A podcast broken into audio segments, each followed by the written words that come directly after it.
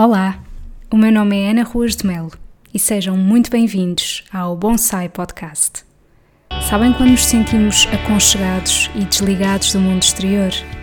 É assim que me sinto quando ouço algo que me inspira e acrescenta valor. Se vos conseguir transmitir as boas energias que por aqui vão fluir, então cumpri o meu objetivo.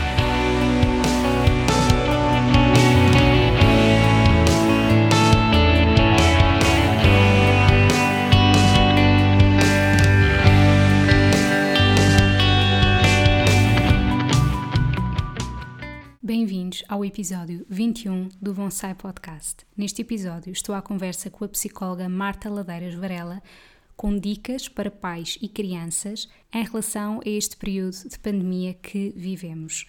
Eu desde já peço desculpa por haver dois episódios seguidos com este tema, mas são realmente questões muito diversas. Primeiro, no episódio anterior, eu falei sobre a minha experiência pessoal, como é que eu tenho vivido tudo isto e agora falamos aqui num lado mais científico, com dicas que eu considero que são muito importantes, porque é inegável o impacto que toda esta alteração teve nas nossas vidas. Acho que muitos pais neste momento devem estar completamente assoberbados com um montão de tarefas que tenham que fazer, não só com os empregos que eles tenham que realizar agora em casa, mas também com ter os filhos a cargo. E de facto é, um, é uma alteração muito grande e que causa ansiedade, desconforto, dúvidas. E foi por isso que me lembrei de convidar a Marta, que aliás já tinha pensado convidar muito antes de tudo isto acontecer e agora fez todo o sentido com este tema. Eu acho que a Marta deu dicas muito úteis que espero mesmo que vos consigam ajudar. Até já! Olá, Marta, muito obrigada por teres aceito o convite em estar aqui para gravarmos este episódio.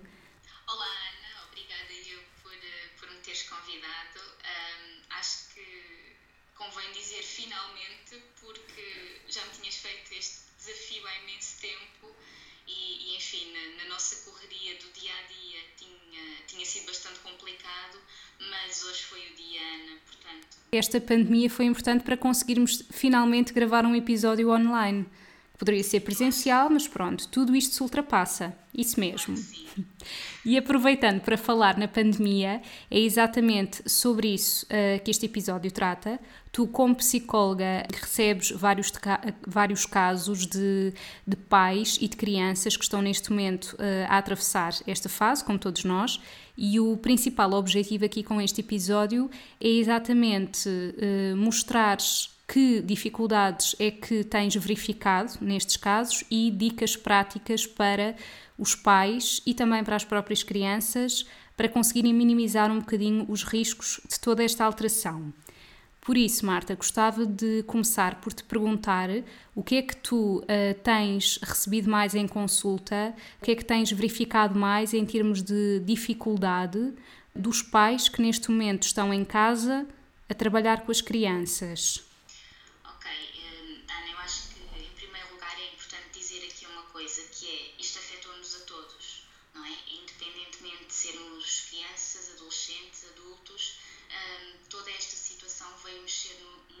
Nossas rotinas, com o nosso dia a dia e, e aqueles que eventualmente tinham menos, uh, menos capacidade para lidar com mudanças e com adversidades foram aqueles que, que sofreram mais com tudo isto, digamos assim.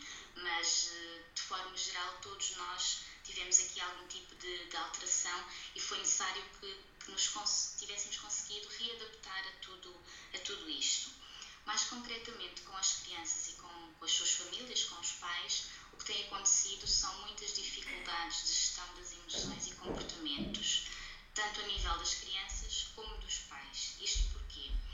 Vamos pensar que os pais ficaram em casa 24 horas sobre 24 horas, a maior parte deles com até mais do que um filho, em idade escolar ou não, passaram a ter que ser cozinheiros, enfermeiros, educadores de infância, N coisas, tudo isto ao mesmo tempo e com o seu trabalho ainda para realizar. Ou seja, isto fica aqui uma mistura um bocadinho explosiva, não é? E, e às tantas temos pais que têm que estar a conseguir chegar a todo lado E o que eu tenho sentido é que eles acham que têm que continuar a responder da forma como tinham respondido até aqui. E isso não é possível. Não é possível porque nós somos seres humanos, não somos super-heróis. E por muito boa intenção de que tenhamos, não conseguimos gerir tudo da mesma forma que gerimos até agora. E os pais estão a colocar esta culpa muito em cima deles, estão a achar que têm que dar resposta a tudo, que têm que chegar a todo lado e, e estão a, a, colocar muito o sentimento de falha e de culpa em cima deles. E acho que é muito importante eles terem noção disto, porque isto altera as suas próprias emoções e os seus próprios comportamentos. E o que é que vai acontecer? As crianças vão absorver isto tudo. As crianças são esponjas que absorvem tudo aquilo que as rodeia. Portanto, se aquilo que as rodeia está menos positivo, elas próprias vão ficar aqui com, com emoções e com comportamentos menos, eh, menos positivos. Portanto, acho que é muito importante este trabalho a nível da gestão das emoções, começando pela questão dos, dos pais terem esta noção de que não é suposto conseguirem fazer tudo, não é suposto fazerem tudo da mesma forma como faziam antes. Vão haver falhas, vão, é normal que isso aconteça e que não há problema nenhum em isso acontecer. Acho que eles têm que perceber que estamos numa altura de mudança e de adaptação para todos e que, hum, aliás, é, muito se tem falado que os pais ah, têm que ser substitutos dos professores. Não, não têm. Até porque há pais que, pelo seu nível de escolaridade, não vão conseguir dar resposta aos filhos, não vão conseguir acompanhá-los na, nas matérias que eles precisam de estudar. E se calhar até me atreveria a dizer nem é suposto isso acontecer. A tarefa dos pais é acompanharem, a darem o espaço e os materiais necessários para a criança fazer, é orientá-la no seu estudo, não é no fundo estar a fazer o papel dos professores porque não é essa a sua competência. Eles são pais, não são professores. E, e sinto que é um bocadinho estas questões que têm, que, que têm vindo, uh, questões de ansiedades, questões de inquietações, porque, porque as crianças viram o seu dia a dia alterado também, não é? As crianças uh, às tantas deixam de ir para a escola, deixam de ir para o colégio e, e, ficam ali também um bocadinho perdidas no meio daquilo tudo, veem-se confinadas à, à, sua casa, ao seu quarto, a quererem a atenção dos pais e os pais também a não conseguirem dar. E há aqui toda uma, uma bola de neve, uma, uma mistura que, que fica muito difícil também para os próprios pais. E, e eu, e eu acho que eles têm que ter muita capacidade de resiliência neste momento para conseguirem dar a volta da melhor forma a esta esta situação. É um bocadinho isto que eu tenho sentido, Ana. Acho que sim, faz todo o sentido. E aquilo que tu disseste de, dos pais começarem por aceitar que hum, de facto há determinado tipo de coisas que não são da, da competência deles e não sentirem que estão a falhar por não chegar, um, não chegar aí, não é? Porque não é a sua função. Um, e em termos das crianças, por exemplo, achas que o impacto desta situação é sentido de forma diferente? Certamente será entre um filho único ou uma criança que tenha irmãos?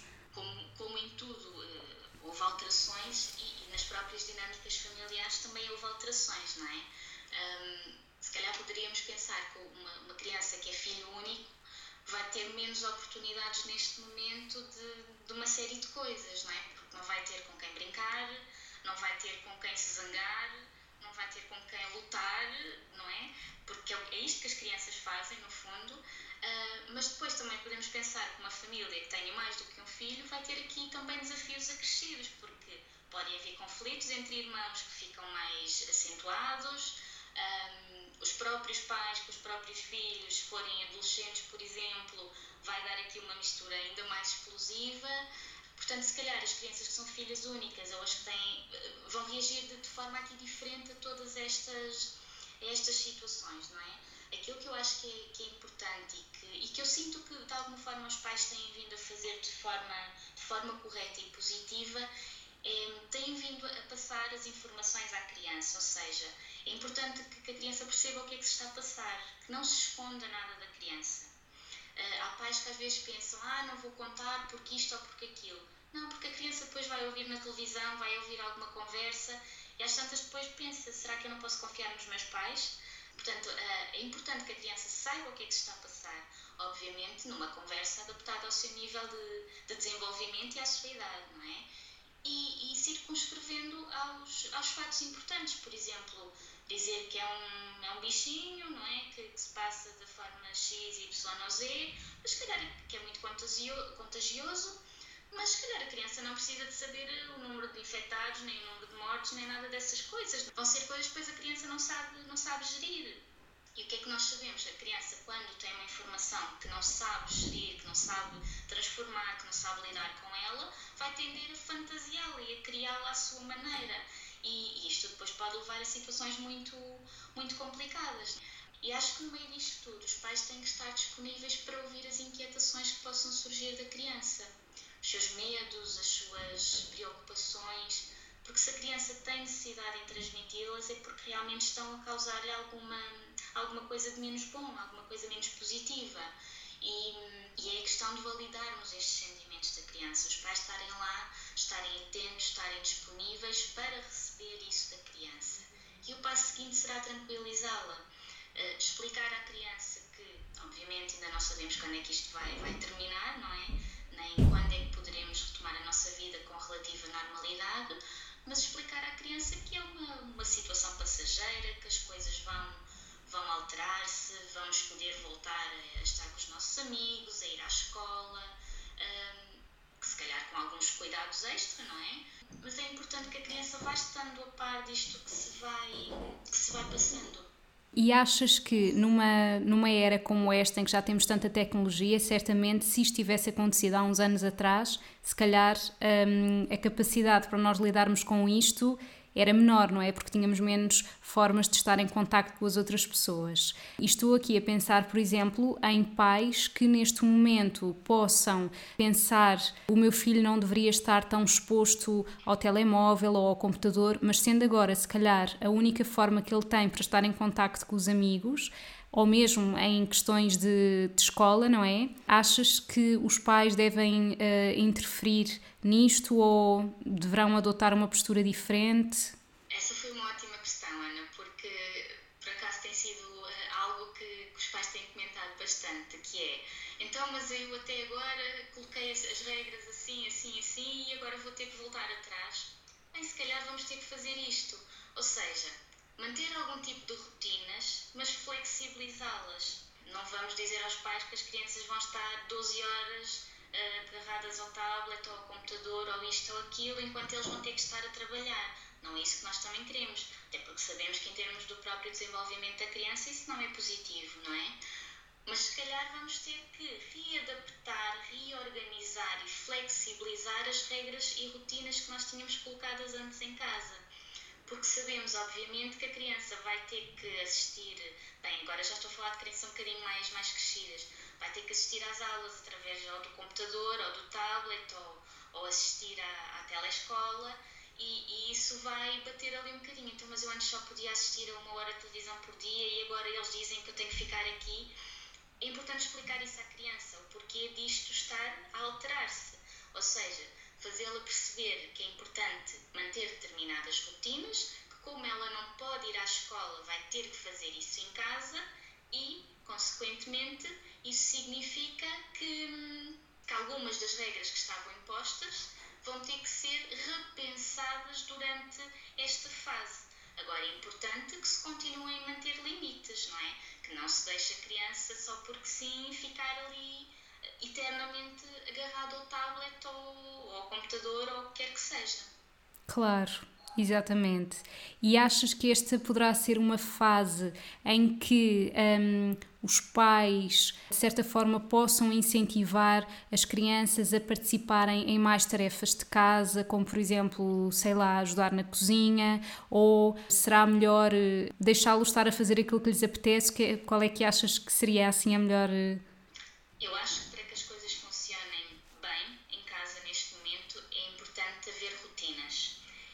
importante um, os pais fazerem com, com, com as crianças um horário em que colocam todos os dias da semana e colocam as várias horas do dia e, e em que vão uh, tentar conjugar os momentos de aprendizagem, portanto, as tarefas mais relacionadas com a escola e as tarefas mais relacionadas com a parte de lazer, da descontração.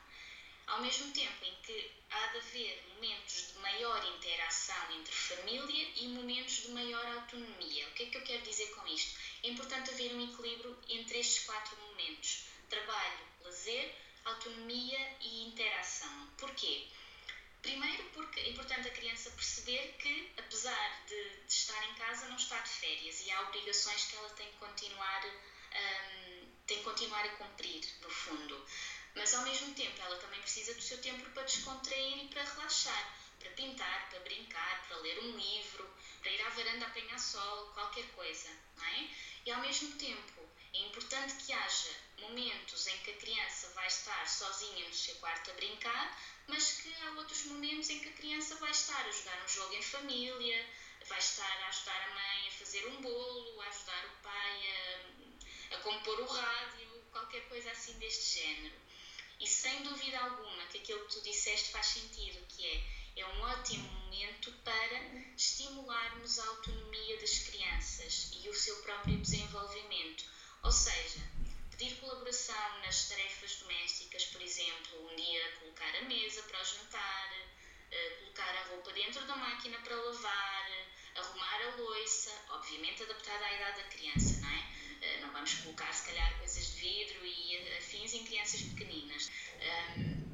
Mas acho, sem dúvida, que é um excelente momento para propiciarmos estes momentos que estimulam o desenvolvimento da criança, a sua autonomia e ao mesmo tempo acabam por aliviar um bocadinho os pais na gestão destas, destas tarefas todas, digamos assim.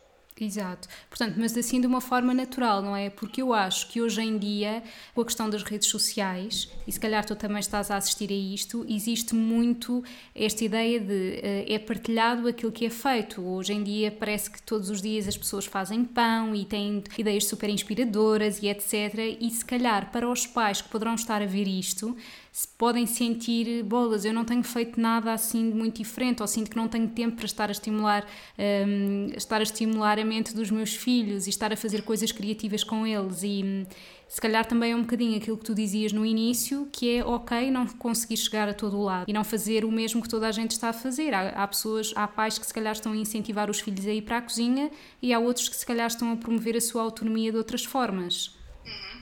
Sem dúvida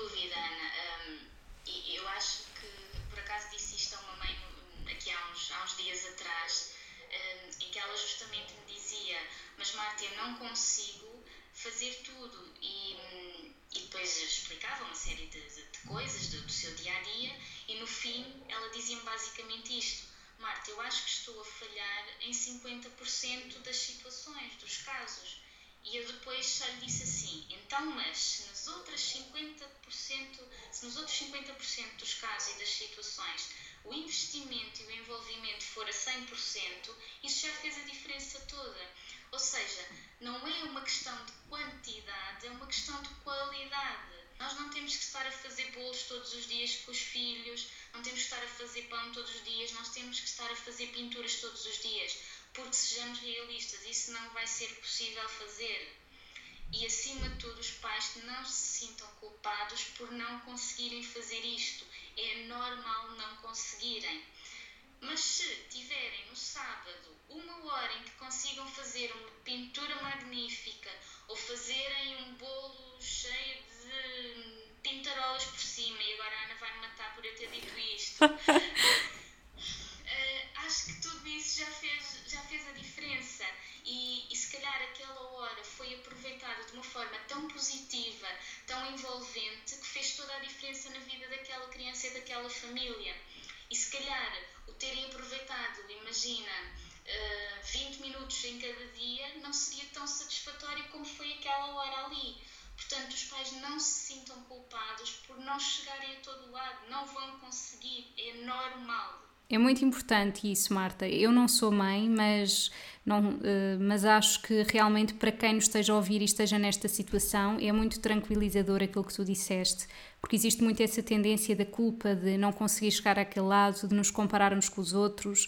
E hum, eu, pelo menos, também falo agora da minha experiência, não enquanto mãe, mas enquanto pessoa, de achar que se calhar poderia estar a aproveitar mais este tempo para ser mais criativa, mas na verdade não me apetece muito. E se calhar também é importante respeitar isso, não é? É importante a pessoa perceber que esta fase pode ter diferentes impactos em nós e que, se calhar, para umas pessoas é uma oportunidade para estimularem a sua criatividade, para outras pode ser uma oportunidade para se voltarem mais para dentro e acabarem por usufruir mais de, de uma calma que antes não tinham.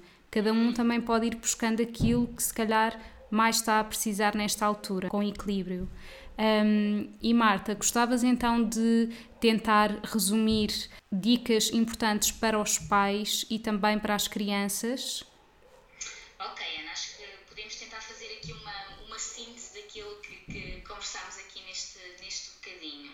Então, acho que, que, acima de tudo, primeiro, os pais têm que baixar o nível de exigência que estão a colocar a eles próprios. Têm que parar de se culpabilizar, têm que parar de achar que têm que ser perfeitos, porque ser pais não é ser perfeitos e vão errar a vida toda deles. Lamento, estou a, a ferir aqui as suscetibilidade de alguém, mas é isto que vai acontecer. Ninguém vai ser perfeito nunca em termos de parentalidade, porque somos seres humanos e porque não há receitas milagrosas, não há pozinhos de perlim-pim-pim, que, que, que não há manuais de instruções, não há nada. Há sim orientações que podemos dar, mas isso nunca vai, vai permitir chegar à, à perfeição, digamos assim. Depois, acho que é importante uh, a questão das rotinas, tanto para os adultos quanto para as crianças. Fazendo sempre aqui um equilíbrio entre os momentos mais de trabalho e de estudo e os momentos de descontração e de lazer. É importante que nunca nos esqueçamos de equilibrar os dois, porque não podemos estar só a achar que temos que estar a trabalhar das 8 até às 10 da noite. Não, não temos. Temos que ter tempo para investir em nós, para podermos fazer coisas de que gostamos ou simplesmente para não fazer nada e estarmos naquilo que tu dizias, nos momentos mais introspectivos e mais, mais a, pensar no nosso interior e em nós e no que nos rodeia. É importante também termos tempo e momento para isso acontecer. A questão que tu falavas de incluir as crianças nas, nas tarefas e nas rotinas de casa, acho que é muito importante porque para além de estimular o desenvolvimento da criança, estamos a tirar aqui alguma sobrecarga de cima dos pais, estamos a aliviar um bocadinho a pressão que, que eles possam sentir.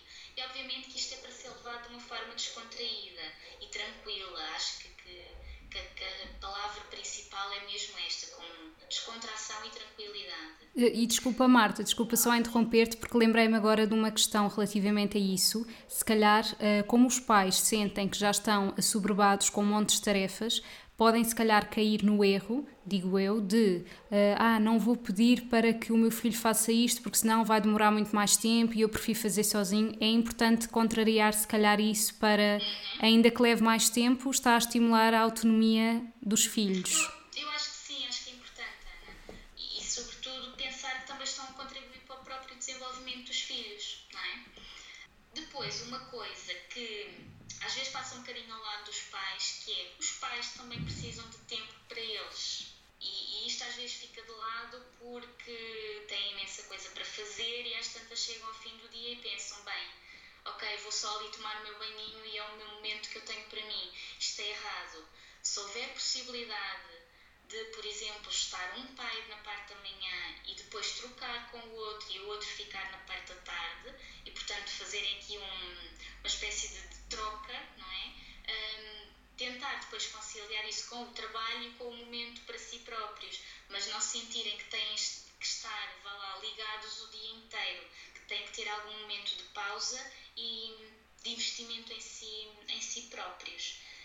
E, ao mesmo tempo, investimento no casal, disto tudo não pode ficar esquecido, porque eles não são só pais, são também casal. E, e acho que às vezes isto acaba por ficar um bocadinho esquecido, ou não se fala tanto, uh, mas acho que é importante também pensar um bocadinho. E nós, enquanto casal, uh, sei lá, fazer uma surpresa ao pequeno almoço, ou fazer um, um almoço mais esmerado, ou um jantar pequeninas coisas que neste momento acabam por saber bem à, outra parte. Depois, apesar de nós obviamente ainda não termos certezas de quando é que isto tudo vai, vai retomar a normalidade, é importante ir tentando transmitir isso à criança, ou seja, tentar lhe dizer que mais dia, menos dia, vamos retomar as nossas rotinas, não é?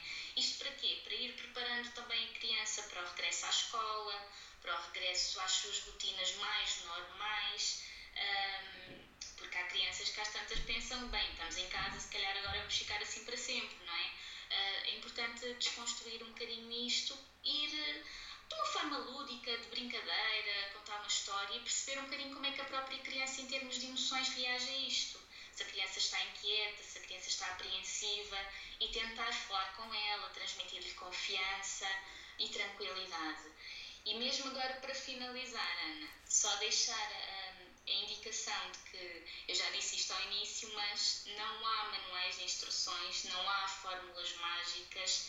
Acho que é um bocadinho apostarmos aqui na capacidade de resiliência de cada um e, e, todos nós a temos, uns em maior nível do que outros, mas todos nós somos capazes de, de ultrapassar uh, situações adversas. É óbvio que é um desafio, mas acho que, que vai verdadeiramente correr tudo bem e isto vai passar e, e acho que depois vamos ter aqui uma série de aprendizagens que foram ocorrendo e acontecendo no meio, no meio deste caos todo. Obrigada, Marta.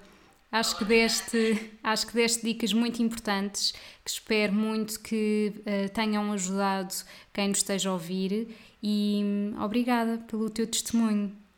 Obrigada eu, Ana. Espero que realmente chegue aos pais e que faça sentido para eles aquilo que fomos falando aqui. Obrigada, beijinho.